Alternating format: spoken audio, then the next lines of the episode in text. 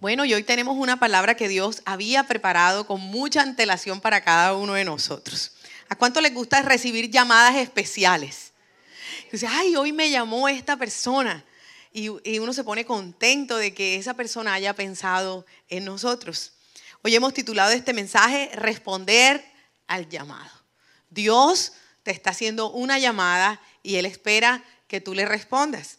Acompáñame a lo que dice Primera de Samuel, capítulo 3. Y la historia de Samuel es muy linda porque Samuel es un niño que fue criado en el templo porque fue pedido a Dios por Ana y posteriormente él aprende a escuchar la voz de Dios cuando Dios lo llama. Primera de Samuel capítulo 3, y si tiene su Biblia allí, vamos a estar haciendo un resumen del verso 1 al verso 10. Así que puede abrir ahí su celular, su Biblia, sus apuntes. El joven Samuel servía al Señor en presencia de Elí. La palabra del Señor escaseaba en aquellos días. Las visiones no eran frecuentes. Verso 8. El Señor volvió a llamar por tercera vez a Samuel. ¿Cuántas veces había llamado el Señor? Esta era la tercera vez que el Señor llamaba a Samuel. El Señor volvió a llamar a Samuel por tercera vez. Y él se levantó y fue a Elí y le dijo, aquí estoy, pues me llamaste. Entonces Elí comprendió que el Señor estaba llamando al muchacho. Y Elí dijo a Samuel, ve y acuéstate. Y si él te llama, dirás, habla Señor, que tu siervo escucha. Y Samuel fue y se acostó en su aposento. Entonces vino el Señor y se detuvo y llamó como en las otras ocasiones, Samuel, Samuel. ¿Qué tal si le dice el de al lado el nombre? Ana. Samuel, Samuel. Y Samuel respondió, habla que tu siervo escucha. ¿Qué tal se pone la mano en el corazón un momento y cierra sus ojitos allí? Señor, gracias porque al igual que has llamado a Samuel, Señor, así también me has llamado a mí. Gracias porque conoces mi nombre. ¿Y qué tal si lo dice ahí? Ana Milena, Ana Milena, su nombre, diga su nombre. Me estás llamando, Señor. Y yo quiero responder como Samuel. Habla, Señor, que tu siervo escucha. Amén. ¿Quién es el siervo que está respondiendo?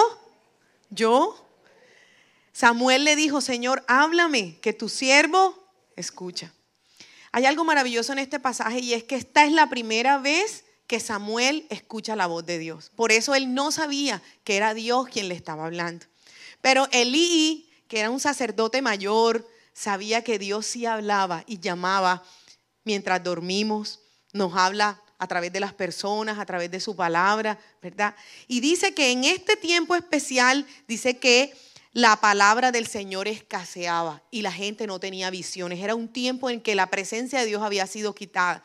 Pero el Señor, que todo el tiempo quiere que nosotros escuchemos su voz, está activando ese llamado.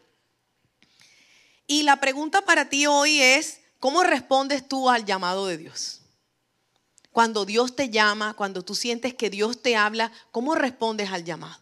Y hay muchas maneras de responder al llamado. En la Biblia vemos muchas respuestas. Vamos a ver algunas de ellas. Entonces, Dios llamó a José y José en sueños recibe ese sueño en el que él, eh, recuerdan, sus hermanos le van a servir a él. Y dice la Biblia que cuando él le cuenta el sueño a los hermanos, los hermanos lo odiaron. Puede ser que el llamado de Dios hacia tu vida a muchos no les guste. Y por eso a veces tenemos que ser prudentes a quien les contamos esos sueños, ese llamado de Dios en nuestra vida. Pero hay algo maravilloso, mire, José esperó a que el propósito de Dios se cumpliera en su vida. Cuando Dios te hace un llamado, Él tiene un plan. ¿Qué tal si lo dice conmigo? Cuando Dios hace un llamado, Él tiene un plan. Entonces usted sigue leyendo la historia de José en Génesis capítulo 37, que yo no se las voy a leer porque es largo, pero les voy a resumir. José tiene un sueño donde sus hermanos le van a servir y él está en el centro. Y es que Dios estaba preparando a José para que él fuera el salvador de su pueblo.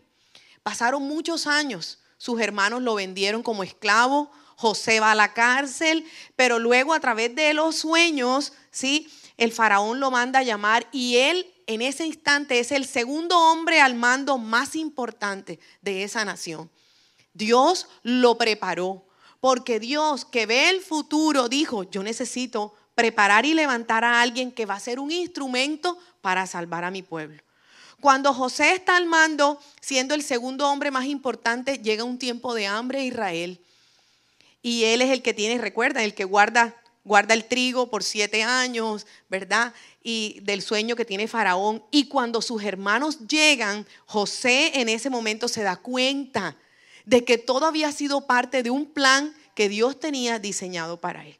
Pero ahora quiero que piensen por un momento si José eh, se revela a los planes de Dios y no espera el cumplimiento, no hubiera podido ser el instrumento de Dios para ese momento. Entonces, cada llamado tiene un plan que se va a cumplir.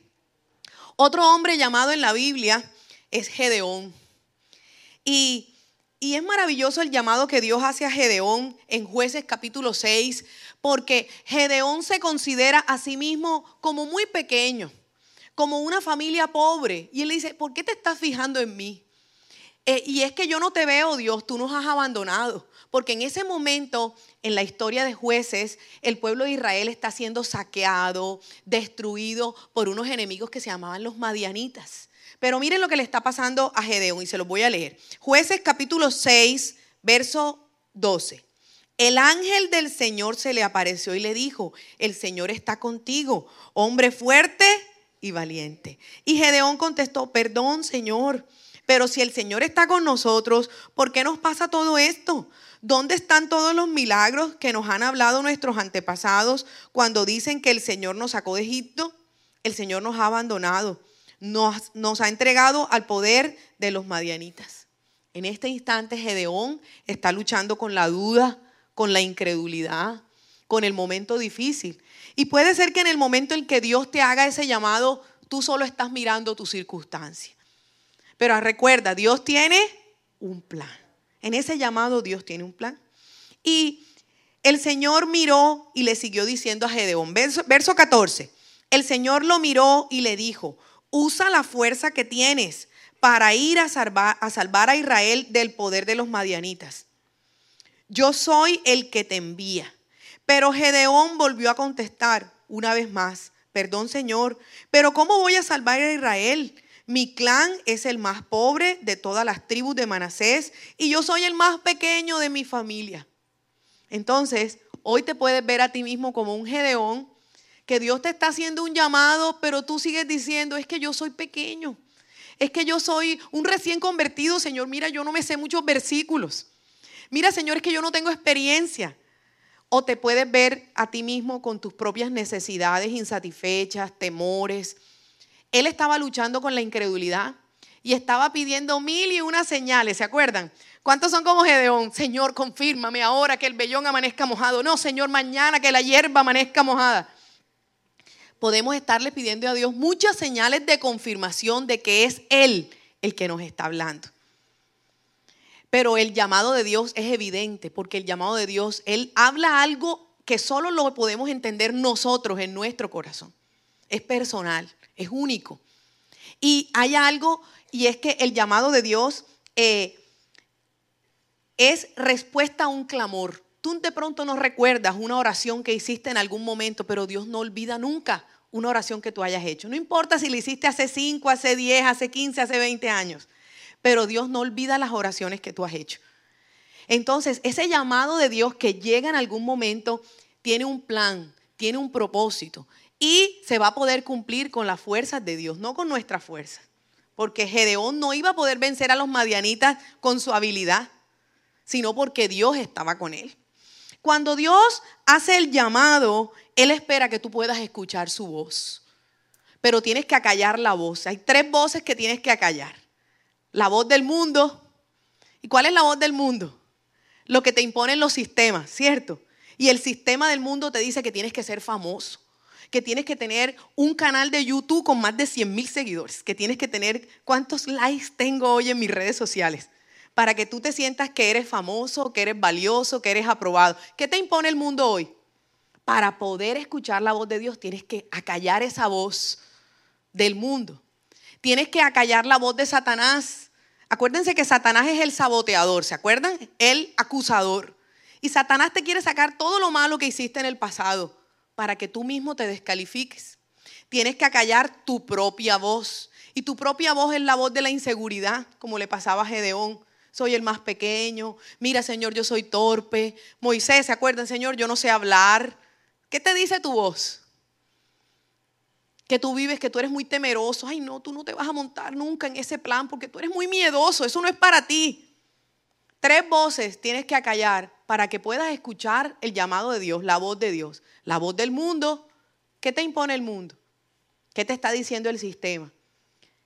La voz de Satanás que te acusa con tu pasado y tu propia voz, que son tus propias necesidades insatisfechas, tus inseguridades. Y sigo contándoles. Otra persona que Dios llamó, y es maravilloso el llamado que Dios le hace a Esther. ¿Dónde están las mujeres? Yo me considero una Esther.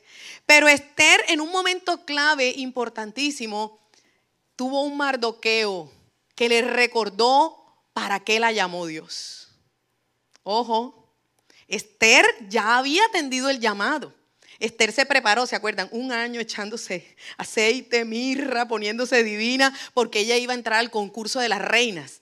ya Esther había atendido el llamado y ya estaba en el llamado, viviendo el llamado. Pero cuando estaba ahí, se acomodó y se le olvidó cuál era el propósito. Entonces vino un mardoqueo a decirle, ah, es que tú no te acuerdas que para un momento como este fue que Dios te hizo reina en Israel. No es para que te pongas vestido bonito y te sientes todos los días a comer en ese banquete. Le dijo, hay un propósito por el cual Dios te ha hecho reina en ese lugar. Entonces, si hoy tú estás ya en el llamado, el Señor te quiere mandar un mardoqueo a recordarte para qué te puso en esa posición donde estás hoy. Recuerde algo. Mardoqueo viene a decir, Esther, necesitamos tu ayuda porque han, declarado un edicto donde van a matar a nuestro pueblo. Y Esther le dijo, mm, pero yo no puedo hacer nada, porque el rey no me ha mandado a llamar. ¿Cuántos dan respuestas así rápidos como con excusas y tú te sales, sí, de la responsabilidad? Mm, ay, pero yo no soy la persona, no, yo no te puedo ayudar. Porque es que el rey no me ha mandado a llamar. Y si yo me presento allá, me matan. Así que mi vida está en riesgo. Y Mardoqueo le dice, ah, con que sí, ¿verdad? Y le dice, bueno, contigo o sin ti, alivio y liberación vendrá para la nación de Israel. Pero si tú no eres, tú te lo pierdes. O sea, Dios quiere contar con nosotros en su propósito, pero contigo o sin ti, el plan de Dios se va a cumplir. Y Mardoqueo se fue tranquilo y la dejó terrible.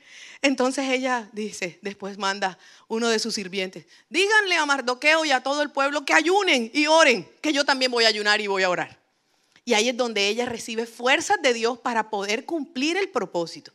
Ella ayuna, se presenta delante del rey y el Señor le da la victoria, eh, eh, ya eh, poniendo en evidencia al malvado Amán que había decretado el edicto. Pero hay algo que yo quiero que usted recuerde. Cuando Mardoqueo se presenta, él le recuerda y le dice, no sabes si para un momento como este fue que el Señor te hizo reina eh, aquí eh, en donde estamos exiliados. Recuerde, tú puedes estar en el llamado del Señor, lo puedes estar cumpliendo o se puede estar esperando. Y a veces puedes estar de pronto distraído porque crees que Dios no está haciendo nada. Pero hay un momento clave en el que ese llamado se va a activar. Como cuando José esperó por el momento para poder ser el Salvador de Israel. Dios quiere que tú te prepares a la llamada de Dios, al llamado de Dios y en el momento oportuno, ¿recuerdan? En el lugar correcto, a la hora correcta, con la gente correcta, el llamado de Dios se va a activar.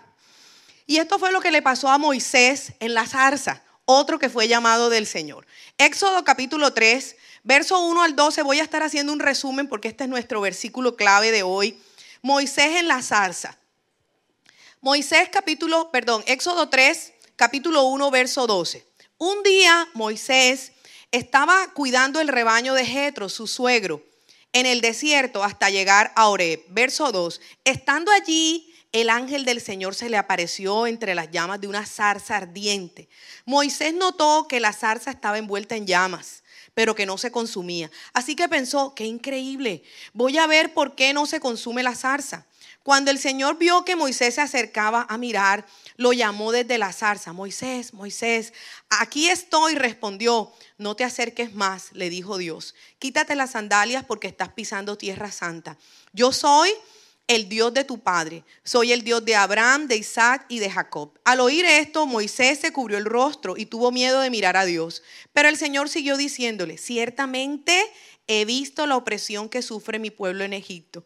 Los he escuchado quejarse de sus capataces y conozco bien sus penurias. Así que he descendido para librarlos del poder de los egipcios y sacarlos de ese país, para llevarlos a una tierra buena y espaciosa tierra donde abunda la leche y la mies. Verso 10, así que disponte a partir, voy a enviarte al faraón para que saques a Egipto, de Egipto a los israelitas, que son mi pueblo.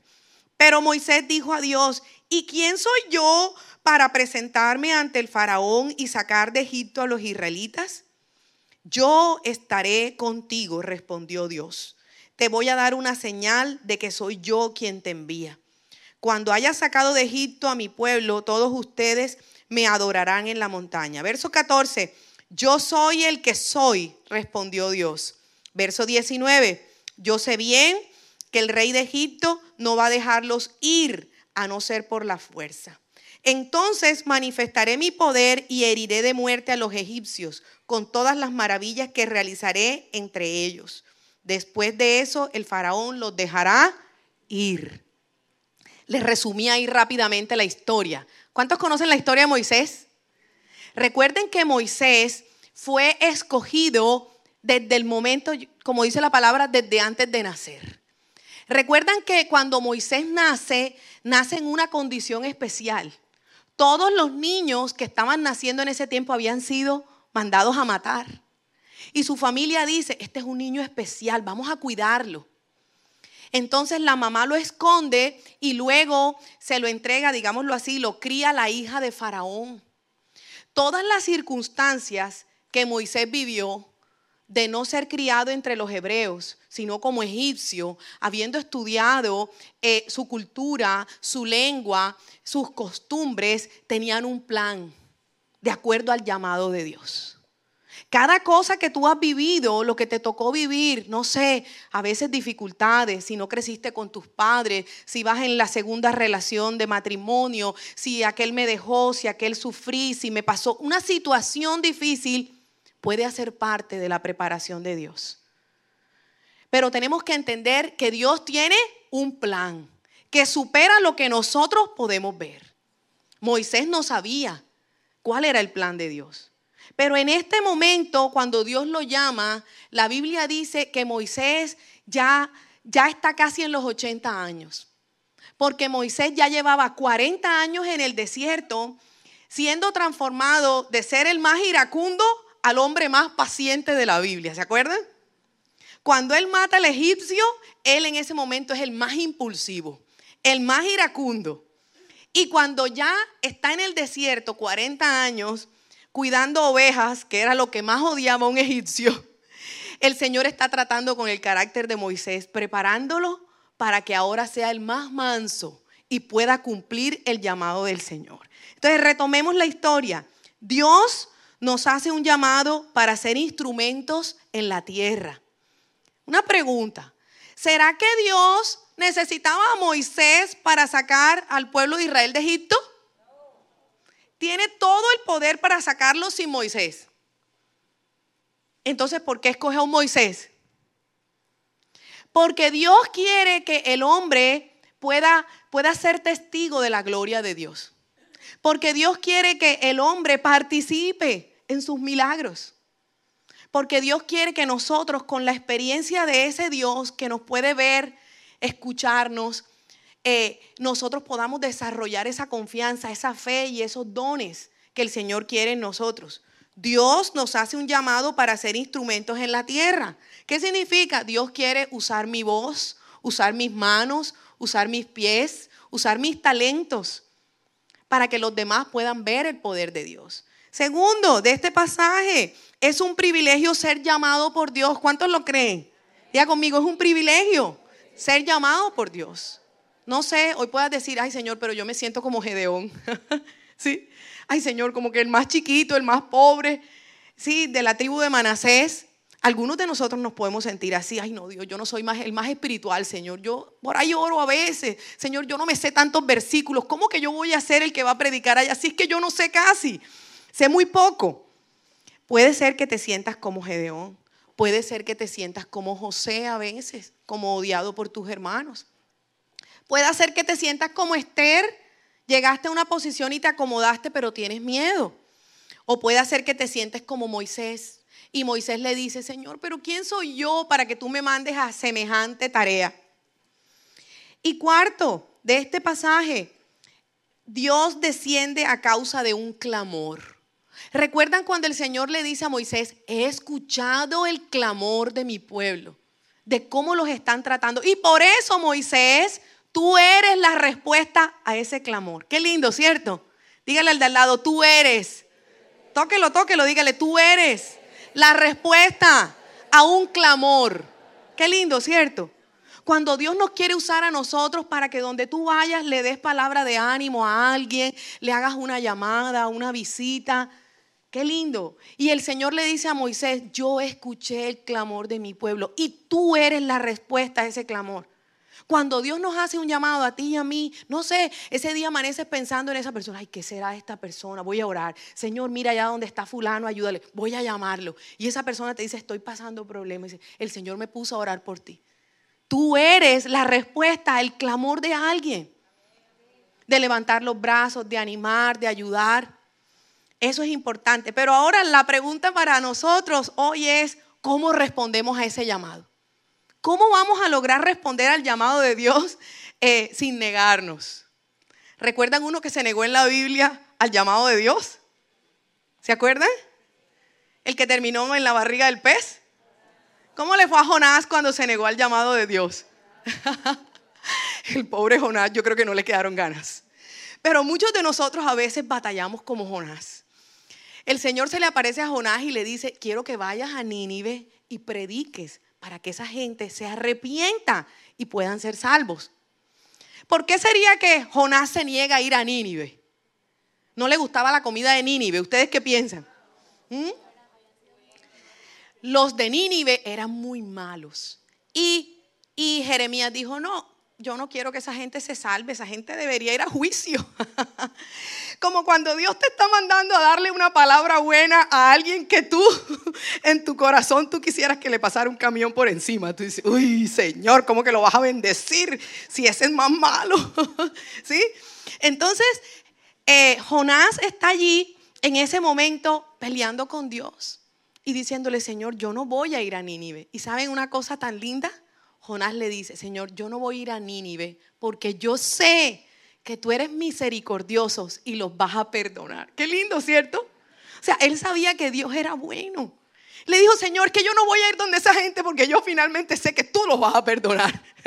Así que no me mandes. Entonces él, como algunos de nosotros creemos que mandamos y controlamos en nuestra vida, se compró un tiquete en barco para irse a una ciudad contraria donde estaba Nínive. Me voy a ir lejos de Dios. Señor, búscate a otro, llama a otro. Hágale así al de al lado, que el Señor te llame a ti. Yo no quiero ir para allá. ¿Ah? Entonces el Señor le dijo, bueno, yo te voy a perseguir donde tú vayas. Cogió un tiquete y se montó en un barco para una ciudad llamada Tarsis. Pero saben que el llamado de Dios te va a seguir donde tú vayas. No hay manera que te escondas del llamado de Dios, porque la Biblia dice, ¿dónde me meteré? ¿Cierto? ¿Dónde me esconderé? ¿Dónde huiré de la presencia del Señor?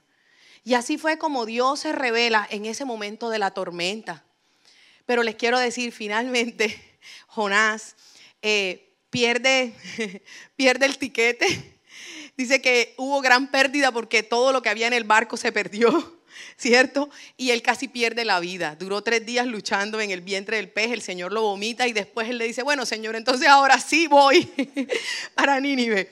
Entonces, eh, Dios quiere que nosotros podamos responder a su llamado eh, y nos da, hace algunas recomendaciones para poder responder a ese llamado, para no actuar como Jonás. Lo primero, negarte a ti mismo. No hay manera de que respondamos positivamente al llamado de Dios si decidimos hacer nuestra voluntad. Recuerda, Jonás hizo su voluntad.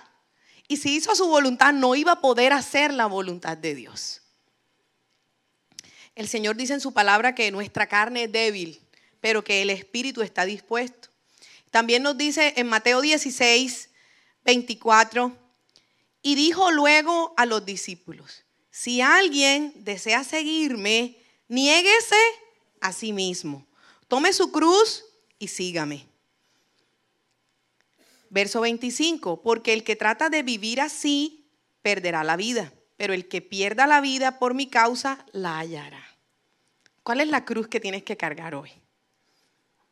Hágase esa pregunta ahí en su corazón. ¿Cuál es la cruz que el Señor te está pidiendo que lleves hoy? Recuerda que la única manera de poder responder positivamente al llamado de Dios, en este caso, es negarme a mí mismo. ¿Qué fue lo que Jonás hizo? Huyó.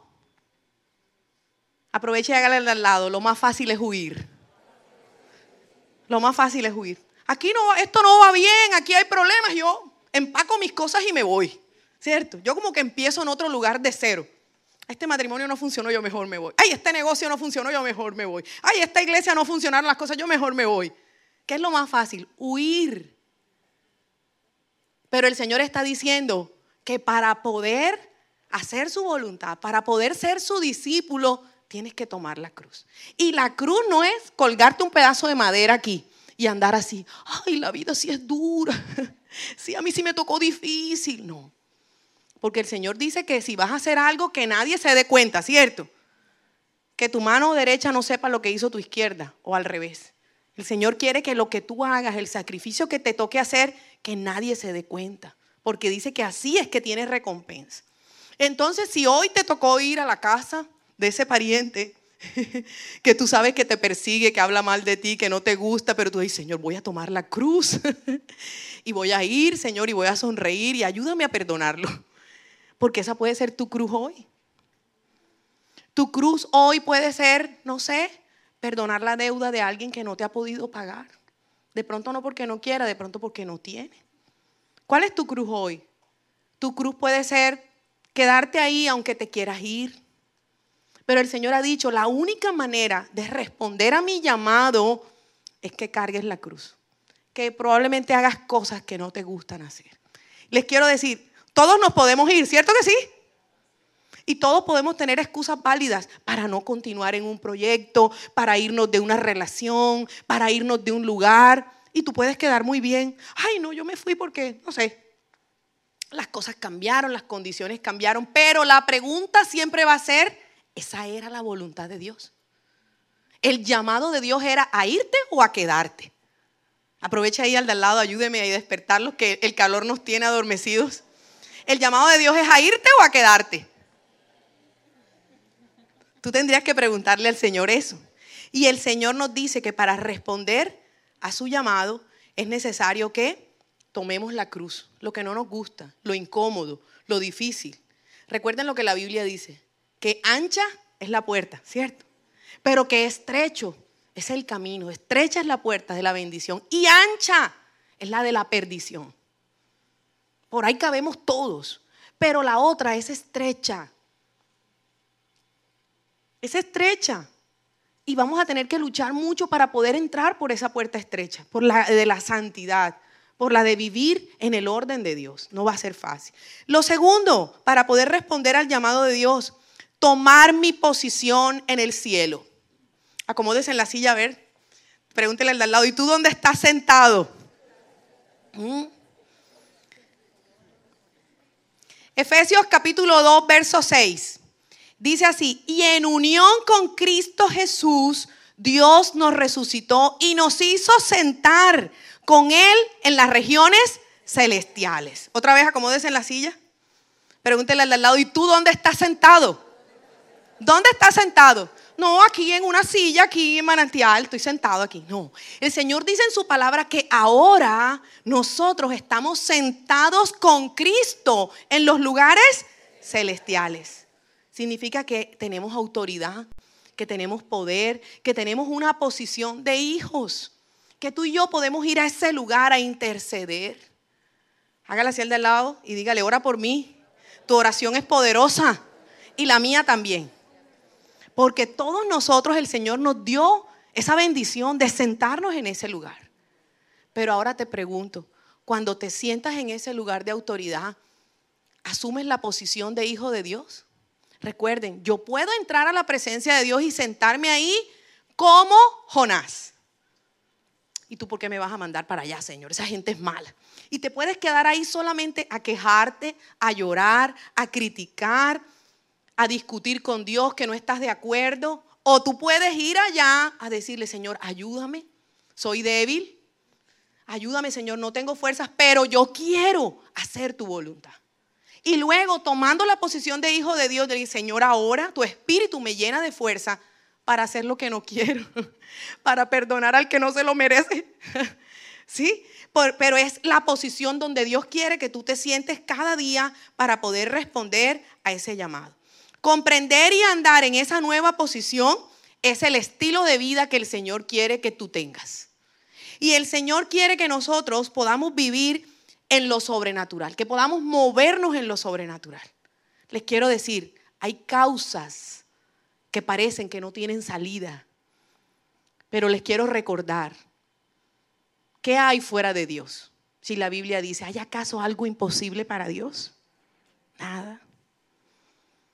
Nosotros tenemos que aprender a pelear esas batallas espirituales sentados con Cristo en los lugares celestiales. La primera batalla que tengo es con mi yo, ¿cierto? Porque mi yo quiere salir corriendo como Jonás. ¿Cuántos se identifican conmigo que mi yo quiere salir corriendo? Mi yo se quiere ir. Mi yo quiere dejar eso que es muy difícil, en el que estoy cansado, ya estoy harto. Y en ese momento es que tú vas a poder ejercer la autoridad de sentarte allí y esperar la voluntad de Dios. Y aún decirle, Señor, quiero vivir en lo sobrenatural, ayúdame a orar como conviene. Y el Señor le dijo algo maravilloso a Nicodemo, que preciso lo estamos leyendo hoy. Juan capítulo 3, verso 5 al 8. Y Jesús le dijo, te aseguro que quien no nazca de agua y del Espíritu no puede entrar en el reino de Dios. Respondió Jesús. Lo que nace del cuerpo es cuerpo y lo que nace del Espíritu es Espíritu. No te sorprendas de que te haya dicho, tienes que nacer de nuevo. Y verso 8, el viento sopla de donde quiere y oye su sonido, aunque ignoras de dónde viene y a dónde va. Lo mismo pasa con lo que nace del Espíritu. Y es un pasaje que tiene como muchas metáforas, ¿verdad? Y uno casi no lo alcanza a entender. Pero es maravilloso. Recuerden que Nicodemo, él es un fariseo. Nicodemo conoce bastante la ley, pero Nicodemo no es espiritual. Entonces Jesús le dice, eh, cuando Nicodemo se acerca, Nicodemo le dice, Señor, todos nosotros sabemos que tú vienes de parte de Dios. Porque las señales y los milagros que a ti te siguen nos demuestran que tú vienes de parte de Dios. Qué lindo, ¿cierto? O sea, Nicodemo le dijo, ya yo y esta gente, o sea, los otros fariseos, ya estamos convencidos de que tú eres el Mesías. ¿Verdad? Y Jesús lo que le dice es, solamente te falta nacer del Espíritu. O sea, tu mente ya lo sabe, pero ahora tu espíritu necesita la confirmación. O sea, tú necesitas creerlo en el espíritu. O sea, Nicodemo estaba batallando con una verdad que él ya había conocido. O sea, era evidente. Ellos, los fariseos, estaban viendo que Jesús era el Mesías. O sea, ellos estaban viendo los milagros, las maravillas. Pero su sistema de creencias no les permitía aceptar a Jesús como el Mesías.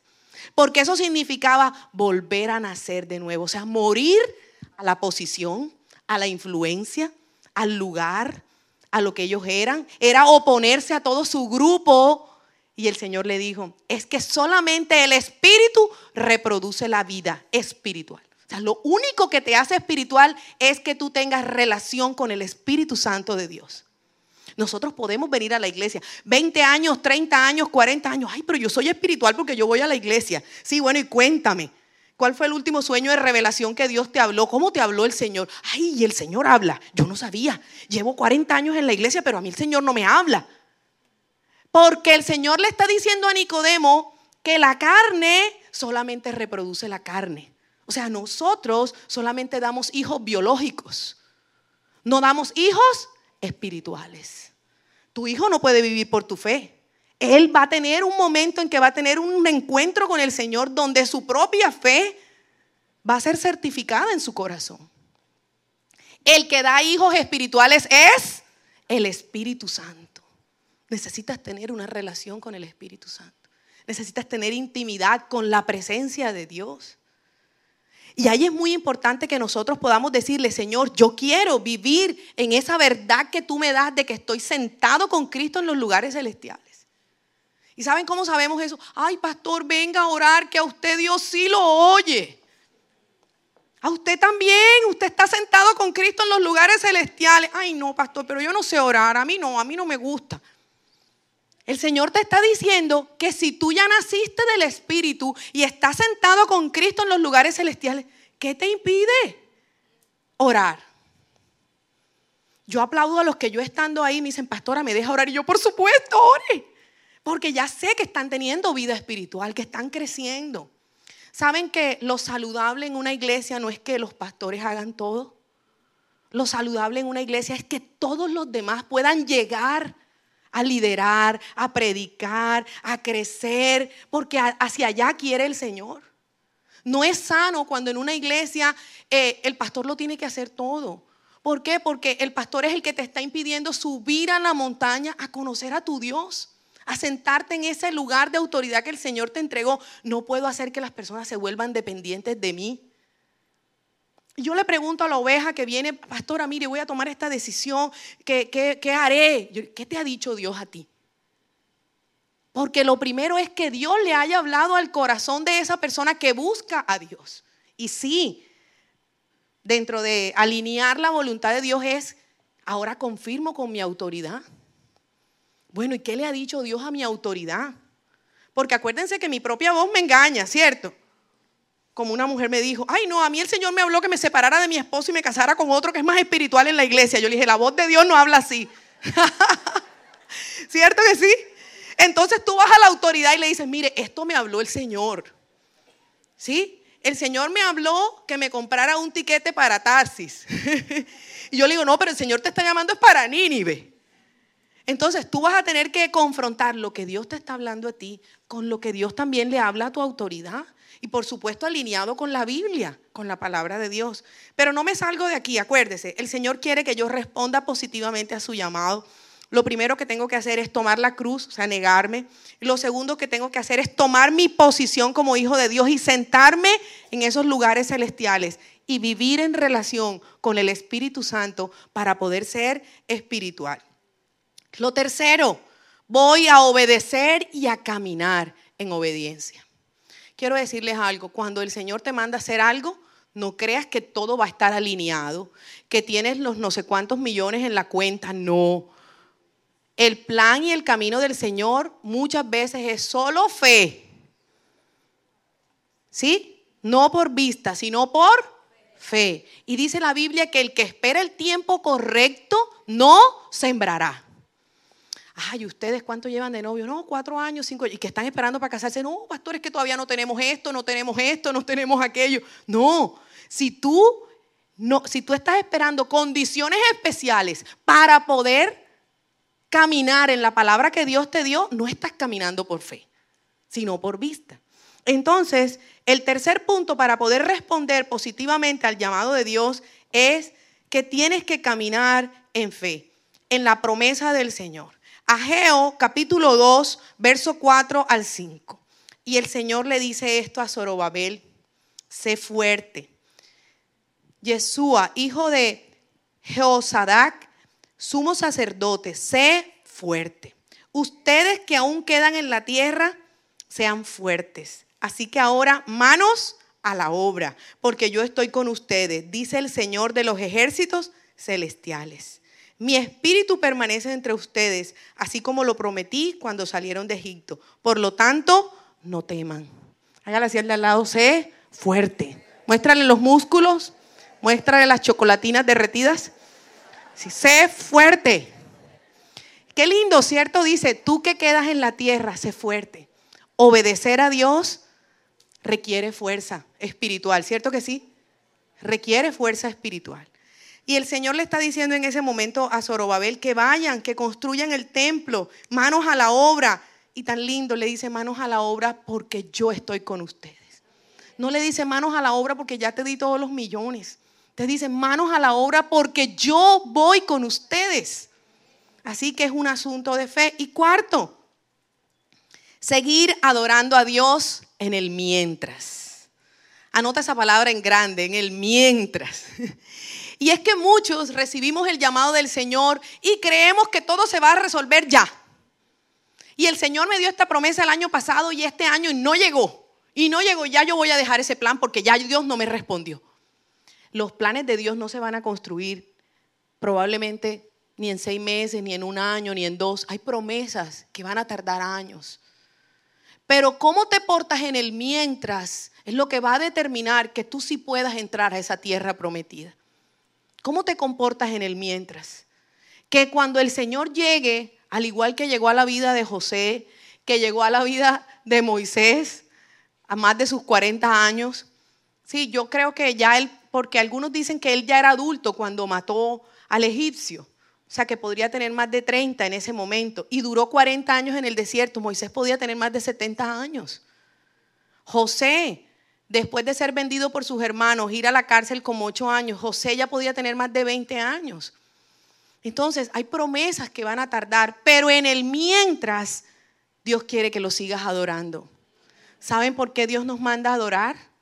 Porque la adoración nos sana de la amargura. Solamente un corazón agradecido puede adorar a Dios en medio de la enfermedad, en medio de la crisis, en medio de la muerte de un ser querido cuando tenemos muchas preguntas sin respuestas. Señor, pero ¿por qué está pasando esto? Señor, pero ¿por qué mi hijo se murió? Señor, pero ¿por qué nos llegó esta ruina? Señor, ¿por qué no tenemos dinero? En esos por qué sin respuestas, la respuesta es adorar a Dios. Señor, tengo muchas cosas que no sé por qué ocurrieron. Y qué lindo que Dios no nos da respuesta a todo, porque no lo podríamos soportar. Solamente espera que nuestra confianza en Él pueda descansar, aunque haya muchas cosas que no entendemos. Y quiere que allí podamos seguir adorándolo. Hebreos capítulo 1, verso 3. El Hijo irradia la gloria de Dios y expresa el carácter mismo de Dios y sostiene todo con el gran poder de su palabra. Dios espera que yo siga mirándolo y adorándolo aunque a veces haya dificultades, haya problemas, haya cosas que no me gustan, eh, haya llamados duros, difíciles. Yo les contaba ahorita que eh, ahora que vinieron las profetas, una de ellas me preguntaba y me decía, si tú no vivieras en esta ciudad, ¿en dónde estarías? Yo estoy segura que estarías sirviéndole a Dios, pero ¿en qué lugar estarías? Y yo le dije, mira, hace más o menos unos 15 años, eh, yo recuerdo ir a un viaje. Y yo le dije al Señor en ese país, yo le dije, Señor, aquí quiero vivir.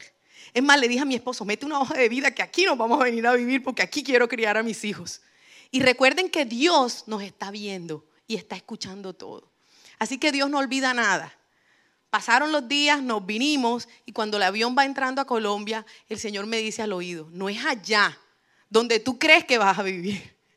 Es aquí, me decía, acá yo me acuerdo el avión estaba aterrizando en Cartagena y me dijo, es acá, en Colombia, en Montería, donde yo necesito que tú me sirvas. Así que en ese momento yo entregué mi dolor, ¿sí? Fui a la cruz y le dije, Señor, ayúdame a hacer tu voluntad en esta tierra. Y rompí cualquier plan de intentar irme de aquí, porque este era el lugar donde el Señor tenía la tierra de mi leche y mi mies y por eso estoy aquí. Acuérdense que Dios responde a un llamado. Y tú y yo somos la respuesta a un clamor. Así que donde Dios te puso, no sé, en medio de tu familia, en medio de tu trabajo, tu familia, hoy tú eres la respuesta a un clamor. Y recuerdo también que cuando nosotros empezamos abrir la iglesia en Barranquilla, Dios me dijo, a causa del clamor de ella, o sea, me mostraba la mujer, a causa del clamor de ella, ustedes están hoy aquí. O sea, una persona oró para que la iglesia se abriera en Barranquilla. Entonces, a causa de tu clamor, el Señor te va a mandar un Moisés. A causa de tu clamor, Dios va a enviar la ayuda. Pero acuérdate, el Señor te está llamando a ti para que tú seas la Esther, para que tú seas el Moisés, para que tú seas el Gedeón. Diga conmigo, el Señor me está llamando a mí. Ahora es, ¿cómo respondes tú al llamado del Señor? ¿Recuerdas nuestra prédica hace más o menos como dos semanas? De invertir en tu vida espiritual.